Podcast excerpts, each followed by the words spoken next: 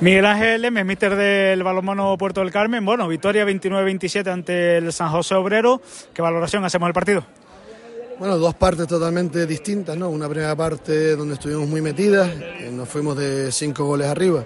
Luego comenzamos bien, pero poco a poco la segunda parte nos fuimos diluyendo a nivel defensivo y sobre todo pues en ataque no seguíamos corriendo el contraataque y eso lo notamos después en los ataques posicionales. Parecía que desde el inicio del partido los dos equipos tenían la cómo jugar, es decir, el Puerto Carmen intentando imprimir bastante velocidad a sus acciones de ataque, mientras que el San José haciendo unas jugadas más, más pausadas. Eh, ese juego al final eh, después ya no se dio, pero bueno, esa era, la idea, ¿no? Intentar correr ustedes. La idea del Puerto Carmen siempre va a ser defender y correr. En la primera parte pudimos correr, pudimos correr, pero en la segunda parte ya pensando también en el marcador y demás, pues tuvimos un poquito de miedo al correr, ¿no? Entonces eh, sí es cierto que no fuimos fieles a nuestro juego en la segunda parte y por eso de una victoria que, una victoria no, de una ventaja que teníamos de siete goles incluso de ocho creo que fue, pues se nos pusieron a dos y a dos y a uno y al final pues, pues pudimos volver a marcar, ¿no? Pero la verdad que la segunda parte me quedo con esa parte mala, pero eh, la actitud del equipo ha sido muy buena a lo largo de todo el partido.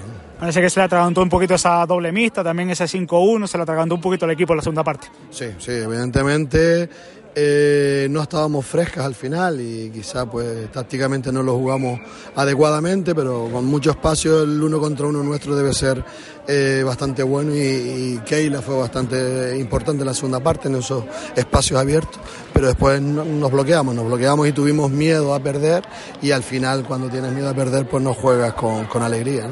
Bueno, un resultado que, abre un poquito más la competición. Ahora el Puerto Cambio se coloca un punto del, del, San José Obrero, a esperar lo que haga el Cleva durante el fin de semana, pero lo que está claro es que queda toda una segunda vuelta y esto se coloca al rojo vivo. Sí, evidentemente, como le he comentado más de uno, Hoy ganamos y posiblemente el sábado perdamos una posición, ¿no? Pues, en vez de segundo iremos tercero, ¿no?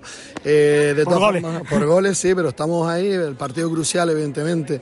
Hay que ir partido a partido, nos que toca ahora Carballal, primero la Copa la Reina, Carballal fuera que es muy buen equipo, y después nos viene Cleva León, que evidentemente es el partido clave de la temporada si, si queremos optar a fase de ascenso, El partido fundamental va a ser Cleva León.